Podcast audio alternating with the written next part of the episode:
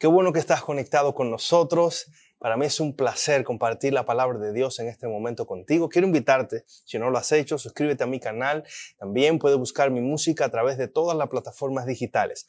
En este momento vamos a comenzar una serie titulada Jesus Lifestyle. Y hoy vamos a estar estudiando especialmente las lecciones en la niñez de Jesús. Hace casi un año atrás, eh, mi padre nos envió a todos los hermanos un audio con su historia de niñez. Aunque mi papá de vez en cuando nos había contado su historia, nos había dicho algunas cosas de lo que había sucedido en su vida, no se había detenido para contarnos detalles íntimos de cómo había sido su niñez. Nos sentamos a escuchar ese audio y eso sensibilizó mi corazón de una manera muy especial al escuchar, al escuchar todo lo que mi padre había pasado en su niñez y cómo a pesar de las adversidades que enfrentó, de los problemas que enfrentó, decidió vivir una vida diferente. Decidió romper esa brecha y esas cadenas generacionales para vivir, para honrar a Dios y al Rey de Reyes y Señor de Señores. Hay muchas personas que a través de la vida han tenido traumas, experiencias difíciles en su pasado, en su niñez, que tienen guardado en el corazón, en la parte de atrás de sus vidas. Y hoy yo quiero hablarle directamente al corazón de cada persona que ha tenido un pasado difícil, que ha tenido experiencias que han marcado su niñez de manera negativa. Hoy Dios tiene un mensaje especial de bendición para tu vida en este momento. Vamos a cerrar los ojos un momento para orar y abrir la palabra de Dios. Oremos, Padre, en este momento yo te ruego que al abrir tu palabra, compartir este mensaje en los corazones de cada ser que nos escucha, sea impactado, impresionado por ti. Lo rogamos en el nombre de Jesús. Amén y amén. El libro de Lucas capítulo 2 versículo 1 en adelante. Lucas capítulo 2 versículo 1. Y vamos a leer el versículo 4. Dice así, y José subió de Galilea, de la ciudad de Nazaret a Judea, a la ciudad de David, que se llama Belén, por cuanto era la casa de la familia de David, para ser empadronado o para ser registrado. E, ellos estaban pasando por un censo. Este año Estados Unidos está llevando a cabo el censo, donde todas las personas están siendo contadas. Cada persona está siendo eh, puesta en el sistema demográfico y de esta manera Estados Unidos, Puerto Rico sabe qué cantidad de personas hay, de qué índole social y cuántas familias, cuántos hijos, todos esos detalles. Y Jesús, antes de nacer, con su padre José y María, tuvieron que ir a Belén. E-, era requisito ir a Belén para poder ser registrados en el censo. Versículo 5 dice, para ser empadronados con María, su mujer, desposada con él, la cual estaba encinta. Y aconteció que estando ellos allí se cumplieron los días de su alumbramiento. Primero, quiero que entiendas, aunque los cambios que no esperan suceden en tu vida y aunque no los entiendas, todo esto sucede con un propósito eterno de Dios. José y María tuvieron que moverse del lugar cómodo. Lo más, probable ya María tenía preparada su casa con el baby shower y con todas eh, las herramientas para su niño, aunque eran pobres, por lo menos tenían algo mínimo para poder atender a sus hijos. Pero de repente le dicen, no, no puedes estar aquí en Galilea, se tienen que ir a Belén porque el censo va a empezar. Salieron de su lugar cómodo, de lo que tenían en control, de su casa donde tenían todo preparado, salieron hacia Belén. Este movimiento estaba fuera de su control eran órdenes del gobierno romano. Ellos, ellos no podían controlar eso. Y a veces nos frustramos con cosas que pasan en nuestra vida que no podemos controlar. Tú y yo no podemos controlar dónde nacimos, no podemos controlar el tiempo, no podemos controlar las enfermedades, la pandemia que está sucediendo es algo que sale de nuestro control. Y a veces nos frustramos con cosas que no podemos controlar. Quiero hablarle en este momento a alguien que está padeciendo alguna situación en su vida y se siente frustrada porque no sabe qué hacer, quiero decirte, si no puedes controlar lo que está pasando, yo quiero invitarte a que no pierdas tú el control. Porque lo único que puedes controlar es tu vida. So, no permitas que aquellas cosas que no pueden controlar te lleven a perder lo único que puedes controlar. Y José y María se movieron a Belén. Este movimiento parecía forzado, parecía incómodo, parecía peligroso a la vista de los padres. Era en realidad, pero era en realidad un plan soberano de Dios. Presta mucha atención. Tú puedes pensar que lo que está sucediendo es incomprensible. Tú puedes pensar que lo que está sucediendo en tu vida es algo de maldición, es algo que no tiene sentido. Pero los hombres con sus decisiones construyen la historia. Pero Dios con la historia construye un propósito eterno y perfecto. Quiero que entiendas que Dios está en control de la historia. Dios está en control de nuestras vidas. Dios está en control aún de esta pandemia que no entendemos. Y cuando tú y yo reconocemos que Dios está en control, podemos vivir con esperanza porque sabemos que al final a los que aman a Dios todo obrará para bien. Tal vez lo que sucedió en tu vida fue algo difícil. Tu pasado fue algo doloroso, pero quiero que tú entiendas en este momento que aún las lágrimas que lloraste, aún el quebranto que sufriste, aún las heridas que pasaste, Dios lo utilizará en su plan perfecto para tu bien. No permitas que las circunstancias que no puedes cambiar en tu vida destruyan tu propósito y te lleven a tomar decisiones fuera del plan eterno de Dios. Yo recuerdo una vez, estaba colportando y se me había perdido un estudiante. No hay nada peor que se te pierda un estudiante, es algo frustrante. Y se me perdió un estudiante, pero también tenía que ir a llevarle unos libros a una persona, entonces tenía que tomar la decisión. Voy y atiendo el problema que tengo con este estudiante perdido o voy al otro lugar a llevarle unos libros a un estudiante. Entonces, yo tenía el deseo de primero resolver el problema del estudiante perdido. Y yo no, tengo que resolver esto. Pero algo en mi corazón me dijo, no, Jafet, ve primero y lleva los libros. Ve primero, lleva los libros. Lleva los libros y después resuelve lo que vayas a resolver. Hice caso a la voz, no entendía por qué, y me devolví, fui, llevé los libros, y cuando fui de regreso para atrás a buscar a la persona que estaba perdida, al estudiante que no encontraba, que no, no, no se encontraba ni por los centros espiritistas, lo llamaba y no contestaba el teléfono. Cuando me devolví a buscarlo al lugar donde lo había dejado, encontré una van del mismo color que la mía, de la misma marca que la mía, tiroteada, llena de policías. Mi corazón empezó a latir fuertemente porque sentí la impresión de Dios en este momento que me decía, Jafet, a veces no entiendes por qué yo te digo algunas cosas, pero yo solo quiero lo mejor para ti. Yo estaba preservándote la vida. Y hay cambios en la vida que no entendemos. Hay giros en la vida que no comprendemos. Y en el momento nos preguntamos, Señor, ¿por qué? Pero sabes, en medio de la incertidumbre de tu vida, quiero que entiendas que Dios está en control. Aún de las cosas que tú no ves, Él está en control, aún de las heridas que pasaron. Y yo quiero invitarte a que recuerdes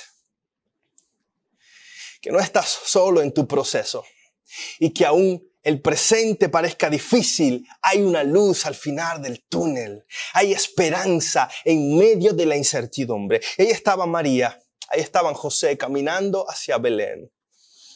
Y mientras llegan a Belén, dice el texto, que llegó el tiempo del alumbramiento.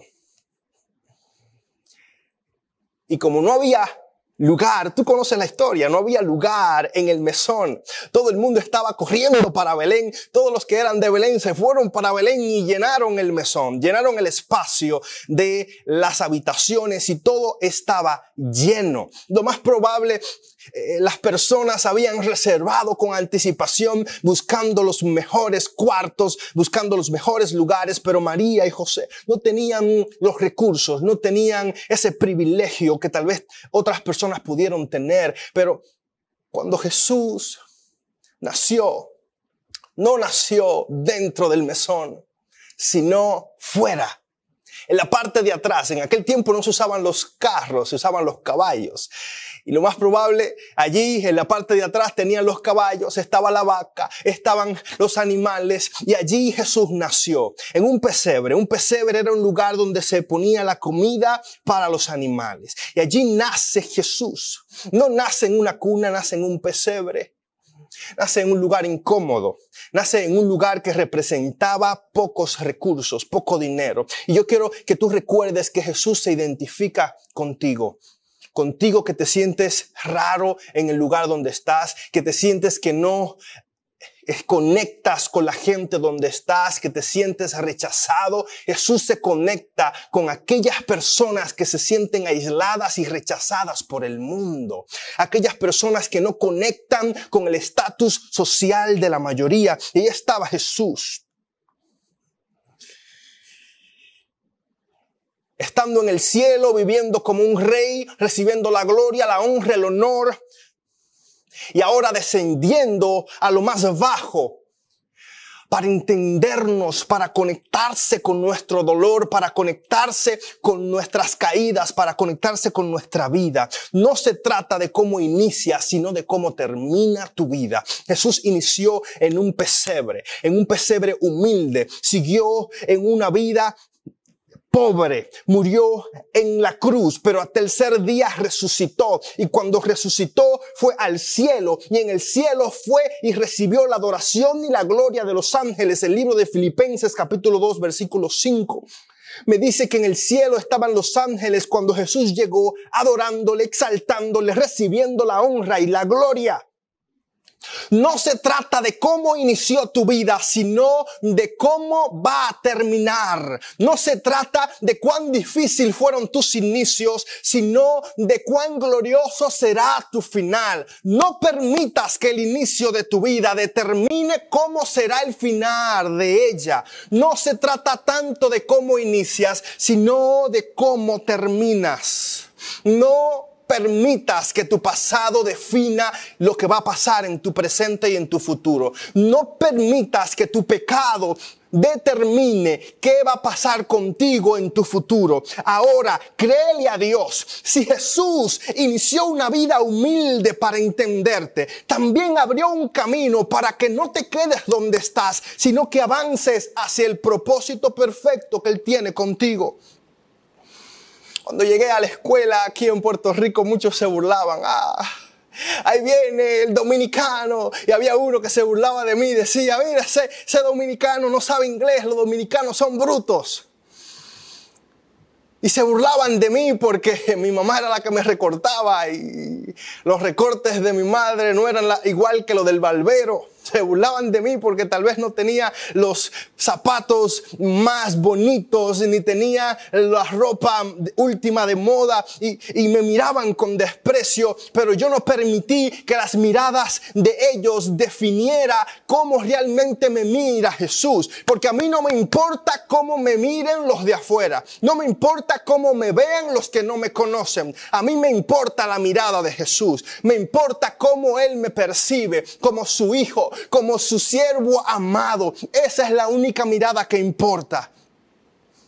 Ahí está Jesús en un pesebre, porque Él desea entendernos. Ahí está Jesús en un pesebre, con sus inicios humildes, pero con su final glorioso y de bendición.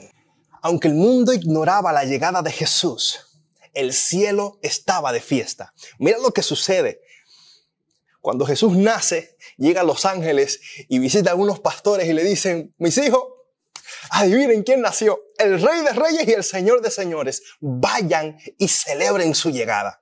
El texto dice en Lucas capítulo 2, versículo 10 dice, pero el ángel les dijo, no temáis, porque he aquí que os doy, os doy nuevas de gran gozo, que será para todos los pueblos que os ha nacido en la ciudad de David un Salvador, el Cristo el Señor. El mundo ignoraba su llegada, pero el cielo estaba de fiesta. Debes entender que tu vida y tu existencia no es una casualidad. Tal vez los ateos te digan que fuiste una casualidad, que fuiste un ups, que fuiste una explosión de la vida. Pero la Biblia me enseña que fuimos creados por Dios con un propósito eterno. Jesús, desde antes de la fundación del mundo, fue un plan para venir y salvarnos y restaurarnos y transformarnos. Ni siquiera María se esperaba la llegada de Jesús, pero ya estaba en los planes de Dios venir y morir por nosotros.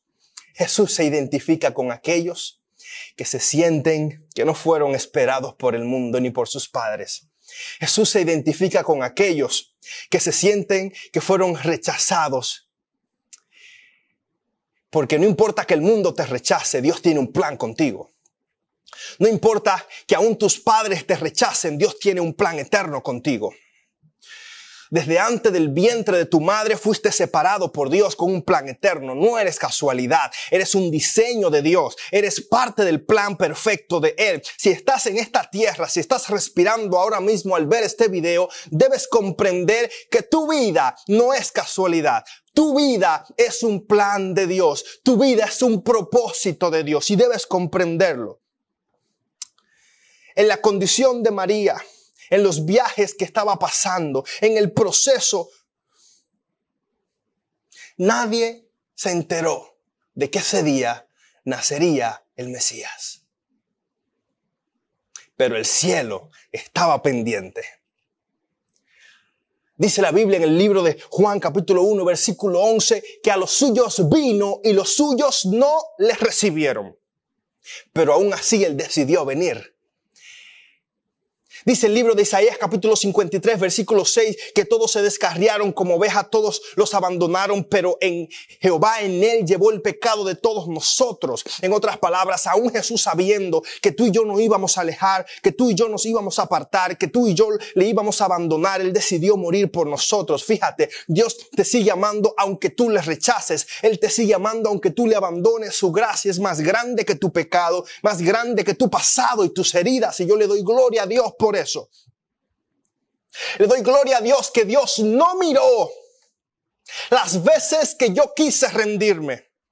Que Jesús no miró las veces que le cerré la puerta a la gracia, las veces que le dije no a Dios. Él no miró las veces que decidí no ir a la iglesia para escuchar el mensaje de esperanza. Jesús miró no el pecador que no quería saber de Dios. Él miró el pecador restaurado por la gracia perdonadora y transformadora de Él.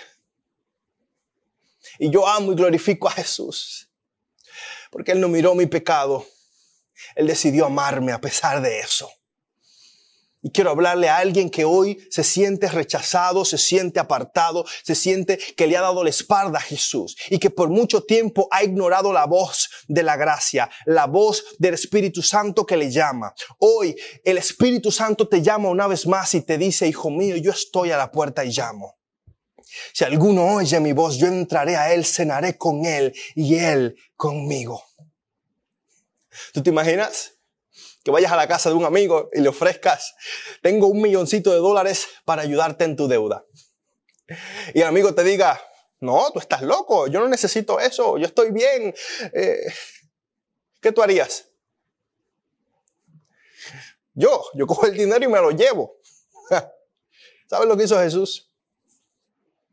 Jesús, al frente de nuestra puerta, dejó el dinero con una carta diciendo, si abres la puerta, ahí está lo que necesitas para pagar tu deuda. Hmm. La mayoría de la gente no entiende este nivel de gracia que Dios nos ofrece. Lo único que necesitamos hacer tú y yo para recibir el regalo de Dios es abrir la puerta y aceptar el regalo inmerecido de Dios, el perdón y la transformación a través de su gracia. Y eso es lo que Jesús nos ofrece. Aprendemos de la niñez de Jesús, que no importa cuán difícil ha sido nuestro pasado, cuántas veces hayamos caído, cuán lejos nos hayamos ido, cuán fuerte haya sido nuestra falta, Él nos otorga el regalo de su gracia, no porque lo merecemos, sino porque Él ha decidido amarnos, Él ha decidido salvarnos desde antes de la fundación del mundo. Y ese es el Dios al cual yo le sirvo. Ese es el mismo Dios que hoy toca tu puerta y te ofrece este hermoso regalo. Toda su vida Jesús experimentaría el rechazo de su propia gente, pero aún así Jesús, sabiendo eso, decidió morir por ellos. Decidió morir por ti. ¿Sabes qué más aprendemos en la historia de Jesús? Cuando Jesús nace, dice la historia que a los ocho días Él es llevado a ser circuncidado. Era una tradición en aquel momento llevar a todos los niños después de los ocho días, el primogénito, el primero, el que recibía la herencia, el que recibía todo lo que la familia tenía cuando los padres morían. Y dice el texto en el versículo 21, cumpliendo los ocho días de las, para la circuncisión del niño, le pusieron por nombre Jesús, el cual le había sido puesto por anterioridad por el ángel. Y cuando se cumplieron los días de la purificación conforme a la ley de Moisés, le trajeron a Jerusalén para presentarle al Señor. Como está escrito en la ley, todo varón que abriere la matriz será llamado santo del Señor. Presta atención. Todo niño que era circuncidado tenía la obligación de cumplir la ley de Moisés. Dice Gálatas capítulo 5 versículo 3, porque el que se circuncidare está obligado a cumplir toda la ley. Jesús desde el mismo inicio de su vida, al ser circuncidado en su propia carne, decidió vivir la vida perfecta, cumplir todos los requisitos de la ley para nosotros poder recibir un sacrificio perfecto y ser perdonado. Mira, no eres un hijo perfecto, pero Jesús hizo provisión para tu imperfección. No eres un esposo perfecto, pero Jesús hizo provisión para tu imperfección. No eres un cristiano perfecto, pero Jesús hizo provisión para tu imperfección. Desde su mismo nacimiento, al ser circuncidado en su propia carne, decidió vivir una vida perfecta para entregarse a tu favor y tener un sacrificio digno delante del Padre. Jesús asimismo llevó el sello de cumplir toda la ley. Mira lo que sigue diciendo el versículo 4 y 5. Dice, y como fue hecho súbdito de la ley, hablándose de Jesús, no para fines suyos propios, sino para redimirnos a todos aquellos que estábamos bajo la ley, a fin de que fuéramos recibidos, adops, fuéramos recibidos como hijos adoptivos del Padre. Aleluya.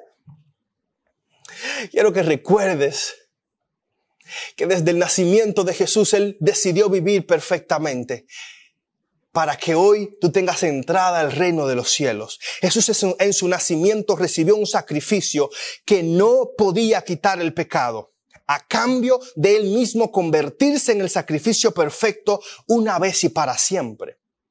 Él cuando va al templo recibe un sacrificio que se le daba a todos los niños, a todas las familias que tenían un niño recién nacido, dos tortolitas, iban allí a ser sacrificados. Pero estos sacrificios no podían quitar el pecado del ser humano. Según el libro de Hebreos me presenta que la sangre del macho cabrío, la sangre de los toros no podía quitar el pecado. Por eso Jesús, una vez y para siempre, murió en la cruz, derramó su sangre. Dice la Biblia que sin derramamiento de sangre no hay remisión o no se quita el pecado. Por eso Jesús tuvo que morir y derramar toda su sangre para salvarnos y redimirnos para siempre por Él.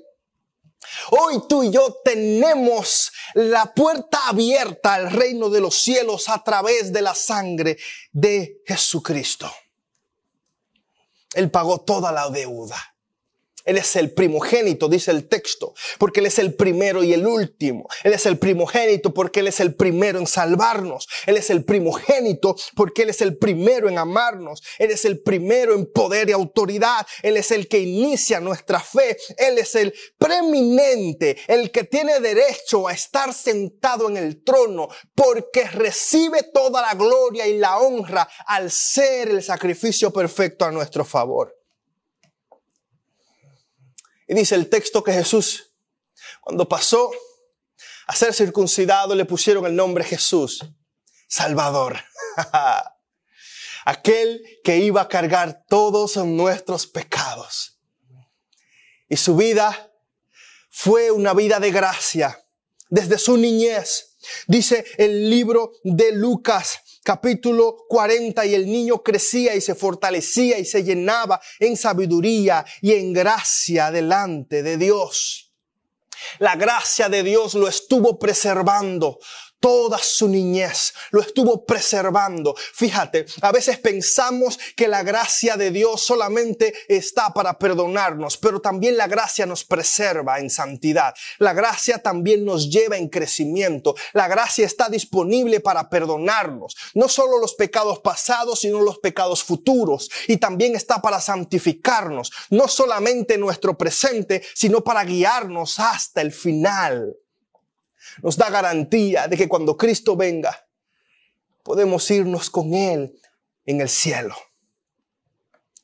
Y quiero que recuerdes, tal vez tu vida fue una vida difícil en tu niñez. Jesús te entiende. Tal vez tus padres no tuvieron todos los recursos para darte todo lo que tú querías. Jesús te entiende. Tal vez fuiste extranjero en un país o estás como extranjero ahora mismo, pasando las de Caín, Jesús te entiende. Tal vez estás pensando que todo ha acabado, que esta pandemia ha venido a quitarte lo único que te quedaba. El trabajo, la esperanza. Jesús te entiende. Tu inicio no tiene que ser un determinante de cómo va a ser tu final. Aférrate al Señor. Él está con los brazos abiertos. Él está disponible hoy para restaurarte, para mostrarte el camino. Aprendemos de Jesús que aunque el inicio de nuestra vida sea difícil, el final delante de Dios será glorioso. Y yo quiero invitarte hoy a que si quieres recibir esta gracia transformadora de Cristo, escribas en los comentarios hoy recibo su gracia. Escríbelo allí, hoy recibo su gracia. Hoy recibo su gracia para poder ser sanado del pasado difícil que tuve en mi niñez. Hoy recibo su gracia para ser transformado en medio de mis heridas. Hoy recibo su gracia para vivir en santidad, para vivir en restauración. Hoy recibo su gracia porque en el pasado me alejé y hoy necesito acercarme a Él. Lo que me gustó de la historia de mi padre fue que a pesar de, todas las situaciones difíciles que tuvo que pasar, en un momento de su vida él decidió seguir a Jesús. Y cuando él decidió seguir a Jesús, a pesar de su pasado, su vida empezó a ser transformada por esa gracia que recibió. Y si tú haces lo mismo hoy, tu vida será transformada. No importa cuán grande, cuán difícil o cuán profundo sea tu pasado. No importa cuán grande, cuán profundo sea tu trauma. Hay gracia en lo desconocido. Hay gracia en medio de la incertidumbre. Y hoy el Señor está con los brazos abiertos. Escribe, hoy recibo su gracia. Yo voy a orar por ti, por cada persona que escriba, cada persona que quiera recibir la misericordia de Dios. Hoy recibo su gracia. Escríbelo en este momento. El Señor te está hablando, Él está, tocando tu corazón. Tal vez hay alguien que necesita hoy recibir ese perdón, recibir ese perdón de ese trauma del pasado, recibir esa sanidad de esas heridas que no entiende por qué le están sucediendo. Hoy el Señor está con los brazos abiertos para ti. Y vamos a Voy a orar por ti. Escribe allí en los comentarios, hoy recibo su gracia. Vamos a orar en este momento. Cierra tus ojos ahí donde estás, Padre. Quiero pedirte por cada vida que me está escuchando en este momento. Tú conoces sus heridas, tú conoces su pasado, tú conoces sus traumas en la niñez. Señor, restaura, sana cada herida, cada corazón que tal vez no entiende por qué le tuvo que suceder eso.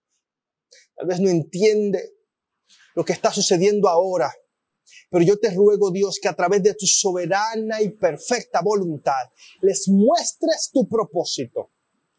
Gracias, Señor. La gracia que tú nos otorgas es sin comparación y hoy la recibimos en el nombre de Jesús. Amén y amén.